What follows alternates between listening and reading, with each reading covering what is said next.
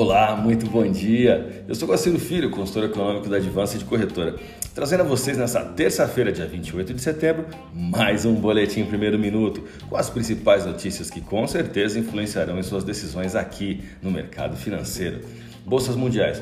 A bolsa de Xangai encerrou o dia com alta, 0,54%, enquanto a bolsa japonesa Nikkei queda de 0,19%. Mercado futuro norte-americano operando no vermelho. Dow Jones Futuro queda de 0,31%, S&P 500 queda de 0,66%, Nasdaq queda de 1,27%, Europa DAX queda de 0,5%. Autoridades do Fed, incluindo um membro influente da diretoria, vincularam nesta última segunda-feira a redução nas compras mensais de títulos pelo Banco Central norte-americano ao crescimento contínuo do emprego com um relatório sobre a criação de postos de trabalho de setembro sendo um possível gatilho para o corte de estímulos. A semana continua com a fala hoje de Jeremy Powell ao Senado, seguido de outros presidentes dos bancos centrais às suas respectivas nações, trazendo um caráter de enorme volatilidade nos próximos dias.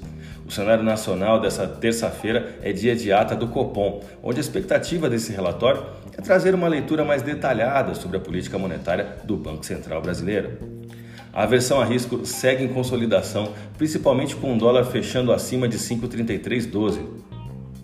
O risco operacional continua desfavorável ao real brasileiro, conforme nossas análises anteriores vêm relatando. Se por um lado a alta de algumas commodities, como o petróleo, mantém o Ibovespa respirando em leve alta, o real brasileiro sente o peso do desmonte de operações overhead. A Câmara dos Deputados aprovou nesta segunda-feira, em sessão do Congresso Nacional, o projeto de lei PLN que cria as bases para a instituição do novo programa social em substituição ao Bolsa Família e permite que seja usada como medida compensatória proposta que ainda esteja em tramitação no Congresso. Esse é o caso, por exemplo, de projeto da reforma do imposto de renda, citada como compensação pelo ministro da Economia Paulo Guedes, na exposição de motivos que acompanha o PLN.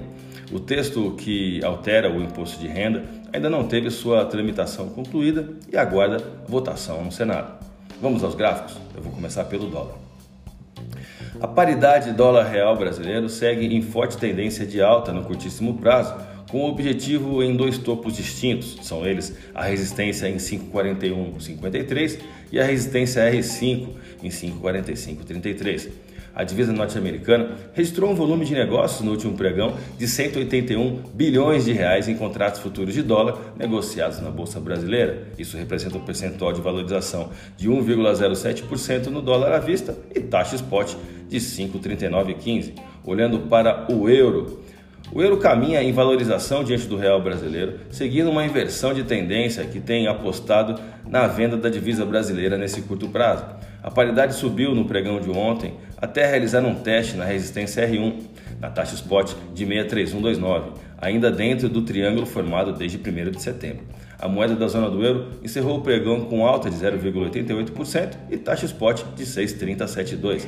A minha dica você já sabe, siga nossos boletins para ficar sempre conectado às principais notícias.